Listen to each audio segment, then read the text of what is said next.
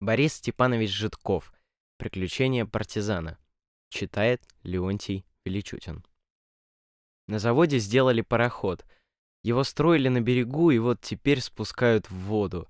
Назвали пароход «Партизан». Партизан, совсем готовый, стоит у пристани, и в него кладут груз.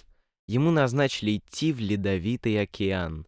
Там никогда не тает лед. Там, на далеком острове, люди ждут не дождутся парохода. Им нужны доски для постройки дома, нужна мука, сахар, овощи, молоко. Партизан везет им даже живую корову. Партизан очень торопится. Если его застанет зима, ему не выбраться изо льда без помощи ледокола и не вернуться назад. Машина работает полным ходом. Партизан идет днем и ночью. По ночам зажигаются огни.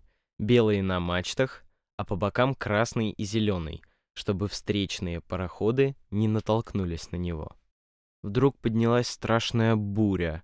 Идти вперед стало трудно. Огромные волны рвались на пароход, но партизан был крепкий и сильный пароход. Он шел сквозь ветер и волны, все вперед и вперед. Капитан знал, на далеком острове ждут люди.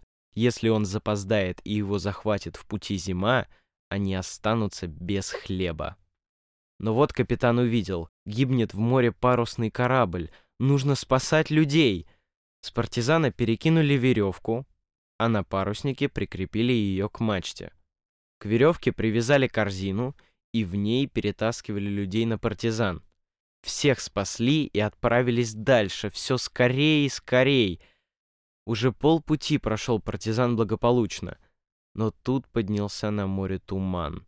Ничего кругом не видно, как будто в молоке плывешь. Партизан идет медленно и гудит в гудок, чтобы не столкнуться как вдруг совсем близко показался другой пароход. Капитан хотел повернуть, но было уже поздно. Встречный пароход ударил партизана в бок и пробил большую дыру. Но партизан не потонул. Пробоина была в борту над водой. Пришлось идти в порт, чтобы зачинить пробоину. Капитан просил, чтобы чинили скорее. Надо было до зимы успеть на далекий остров. На месте пробоины поставили новый железный лист — и партизан опять стал как новый. Теперь партизан спешил больше прежнего и все-таки не успел. Льды окружили его со всех сторон. Не пробить партизану льда. Но тут помог ему пароход-ледокол. Ледокол и лед нипочем, он его разбивает и делает среди льда канал, похожий на речку с ледяными берегами. По этой речке за ледоколом и пошел партизан. Так за ледоколом прошел партизан к острову, где его давно ждали люди.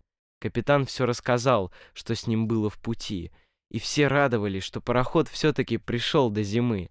Стали скорее выгружать сахар, муку, доски, а корову свели по сходням. Потом на пароход нагрузили звериные шкуры, моржовые клыки, все, что наловили и настреляли за целый год. На севере был уже мороз, когда партизан пошел домой. В море налетела на корабль морозная буря, волны захлестывали палубу, и вода замерзала. От тяжести льда пароход мог перевернуться. Люди скалывали лед три дня и три ночи без отдыха и спасли партизан. Чем ближе к дому, тем становилось теплей, а когда пришли домой, было уже совсем тепло и светило солнышко. Пароход украсили флагами — на пристани его встречали люди. Они махали шапками и кричали «Ура!». Все были рады, что партизан не замерз во льдах. Он доставил все необходимое людям на острове. А оттуда привез много мехов и шкур, и тюленевого жира, и соленой рыбы, и моржовых клыков, и даже живого белого мишку для зоосада.